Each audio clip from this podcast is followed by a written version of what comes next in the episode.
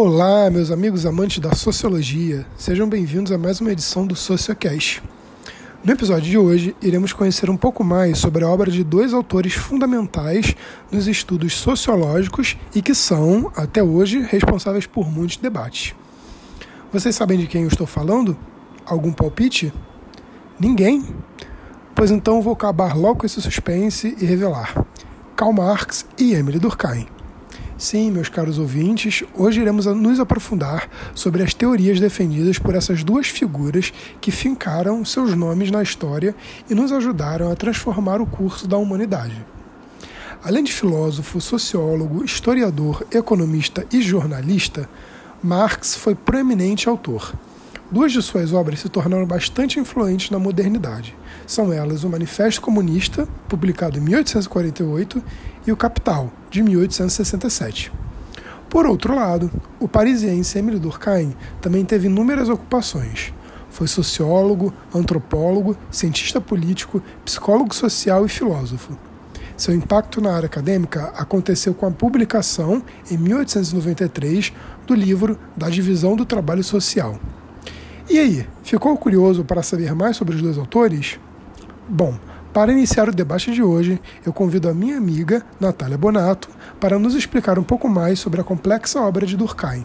Nath, é com você. Bom, primeiro de tudo, Emile Durkheim publicou em 1893 sua tese de doutorado chamada Da Divisão do Trabalho Social, que é o livro que a gente vai discutir nesse podcast. Ele tem como foco principal a coesão social, levando em consideração as funções sociais do trabalho na modernidade. Durkheim achava que a divisão do trabalho englobava todas as atribuições coletivas ou individuais de uma, uma sociedade industrializada, sendo assim uma das principais fontes de integração social. Tendo em mente que cada indivíduo possui uma função na estrutura social, Durkheim traz a ideia de uma sociedade que é parecida com sistemas orgânicos, onde cada indivíduo é um órgão de extrema importância para manter a harmonia no organismo. É, outra coisa que é importante saber é que, através de sua função social na divisão do trabalho, que indivíduo apresenta seu status perante a sociedade. Além de tudo, Durkheim também prega em sua obra que os princípios morais da divisão do trabalho têm como consequência a criação de um elo de solidariedade entre indivíduos que possuem a mesma função, Há também o conceito de coesão social, onde cada pessoa percebe a necessidade do trabalho ou função do outro. Tudo isso gera a chamada solidariedade orgânica, diferente da solidariedade mecânica, que está presente em sociedades mais primitivas ou arcaicas, como por exemplo clãs ou tribos. Já a orgânica é originada de uma sociedade onde as pessoas estão interligadas pela obediência e regulamentadas pela violência, ou seja, uma anomia. É, com isso em mente, o que congrega uma sociedade economicamente industrializada na era da modernidade não é o fato das pessoas compartilharem de uma mesma visão do mundo, mas sim o fato de elas serem mais interdependentes no mundo do trabalho. É muito fácil relacionar a questão da divisão do trabalho de Durkheim com a sociedade atual. É só a gente olhar com mais atenção para as situações do nosso dia a dia. O momento da pandemia do coronavírus que nós estamos vivendo é, sem sombra de dúvida, uma crise mundial que tem afetado a sociedade de um jeito que ninguém esperava. Por causa da pandemia, a coesão social, que é um conceito importantíssimo para Durkheim, se relaciona com a tensão entre a solidariedade e a anomia. Isso é ilustrado pelo fato que a solidariedade é algo internalizado na sociedade por causa da divisão do trabalho e as interações dos indivíduos. Já a anomia é o oposto disso, porque ela acontece quando a população não pratica a solidariedade e seus mecanismos, sendo assim algo que aumenta a não adesão às normas e regras da sociedade e deixa os laços sociais mais fracos. É, pegando tudo isso e analisando, é possível chegar à conclusão que, em tempos de crise como esta pandemia atual, existe um déficit na divisão do trabalho que não está produzindo contato bastante entre as pessoas. Então, é, o que provavelmente vai acontecer é o, é o afrouxamento de expectativas morais de comportamento, o que consequentemente pode gerar graves problemas sociais, como o aprofundamento da desregulamentação do mundo de trabalho e problemas psicossociais, por exemplo. Por último, acho importante salientar que, segundo a teoria de Durkheim, é evidente que existem diversas situações em que essa é, solidariedade social sofrerá uma ruptura. Este ponto é facilmente identificado quando pensamos em momentos em que aconteceram mudanças sociais de grande alcance. Podemos citar primeiramente a industrialização, que introduziu o princípio estrutural da divisão do trabalho e assim naturalmente agravou a desigualdade social. Já nos dias atuais, este momento de pandemia também pode ser considerado um grande ponto de inflexão, uma vez que as relações trabalhistas foram profundamente afetadas, o que mais uma vez agravou as diferenciações sociais, já que boa parte da população sequer tem a opção do home office. A partir dessas grandes mudanças sociais, é plausível afirmar que, as, que mais pessoas poderão estar insatisfeitas com o sistema, resultando na imersão deste estado de anomia. E é nessas situações que, na opinião de Durkheim, quanto mais uma organização é complexa, mais a necessidade de uma regulamentação extensa é necessária para que a coesão entre sociedades seja mantida. Caramba, eu não disse que era complexo? Ainda bem que a Natália conseguiu explicar tudo bem mastigadinho. Ficou fácil de entender, não é mesmo? Seguindo com a nossa programação de hoje, vou chamar agora um profundo conhecedor das teses de Karl Marx para falar sobre a sua importância. Arthur Alcântara, vai que é sua. Então, Irão, primeiro de tudo, o que a gente tem que falar é que tanto Marx quanto Durkheim, eles se concentraram em diferentes estudos da sociedade, mas por diversas vezes eles observaram como as relações sociais elas eram afetadas pela estrutura do trabalho. Então, de certa forma, eles meio que acabaram compartilhando do mesmo escopo de análise em algum momento, né? Mas a gente pode dizer que esses dois autores, eles têm visões quase completamente distintas sobre esse tema. E é exatamente por isso que, além da, de engrandecer o debate, né, uma boa compreensão desses dois autores pode ter uma grande utilidade para a gente entender como que essas relações sociais que são relacionadas ao trabalho, elas afetam a sociedade atual. Então, agora, tratando especificamente do Albert Karl Marx, o Marx ele foi um sociólogo alemão que era um grande crítico do modo de produção capitalista que surgiu no pós-revolução industrial, que foi quando teve uma entrada massiva de trabalhadores nas fábricas.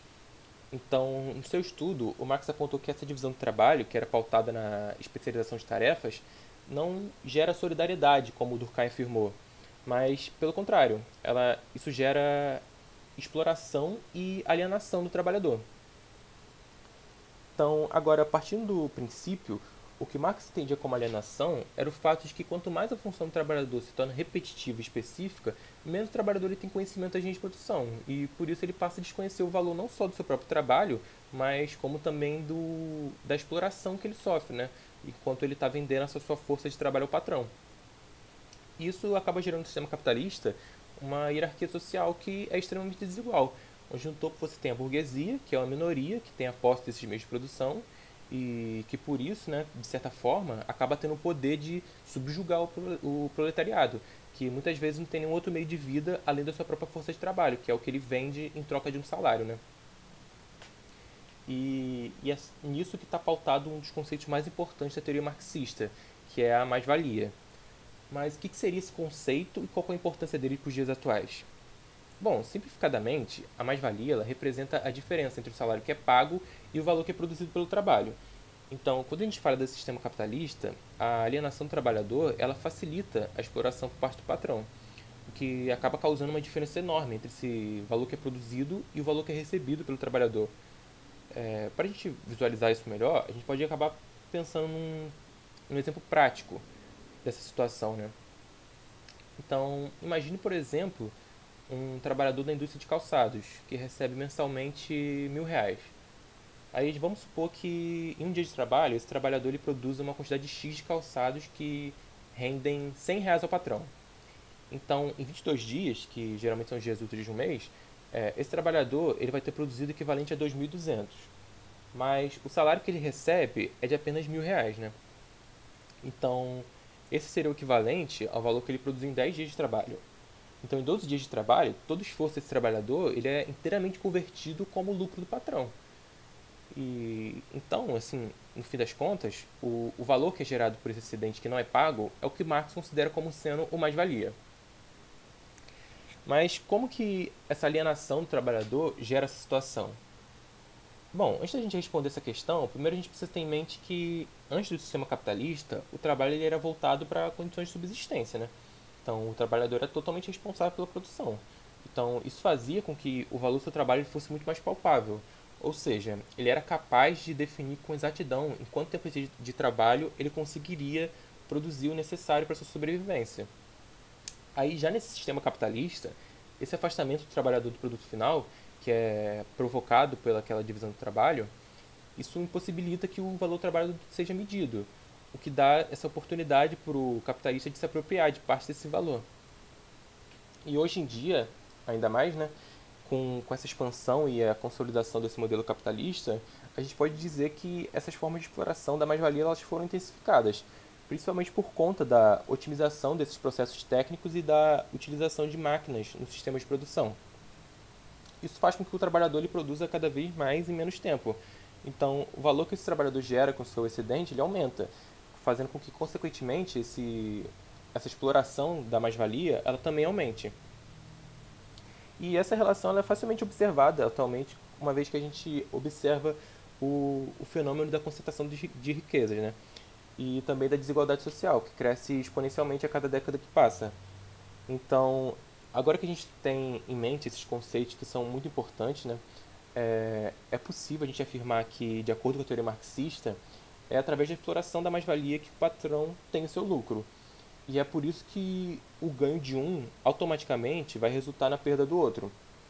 Então, em uma última instância, é, essa tensão social que, é, que existe entre esses dois grupos vai gerar o que seria o motor da história das relações sociais, segundo Marx, que é a luta de classes.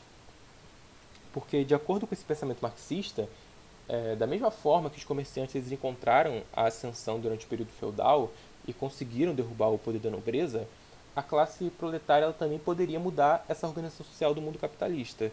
Então, para Marx, é, a revolução do proletário ela é inevitável em algum momento, a partir do ponto que os trabalhadores tomassem consciência da sua própria situação como sendo um fato histórico que, portanto, poderia ser alterado. Muito obrigado, Arthur, pela excelente explicação. Os dois deram uma verdadeira aula, não é verdade? Bom, eu espero que vocês tenham gostado do conteúdo. Infelizmente, a edição de hoje está acabando por aqui. Mas na próxima semana tem mais Sociocast, com debates e assuntos imperdíveis sobre o fantástico mundo da sociologia. Até mais!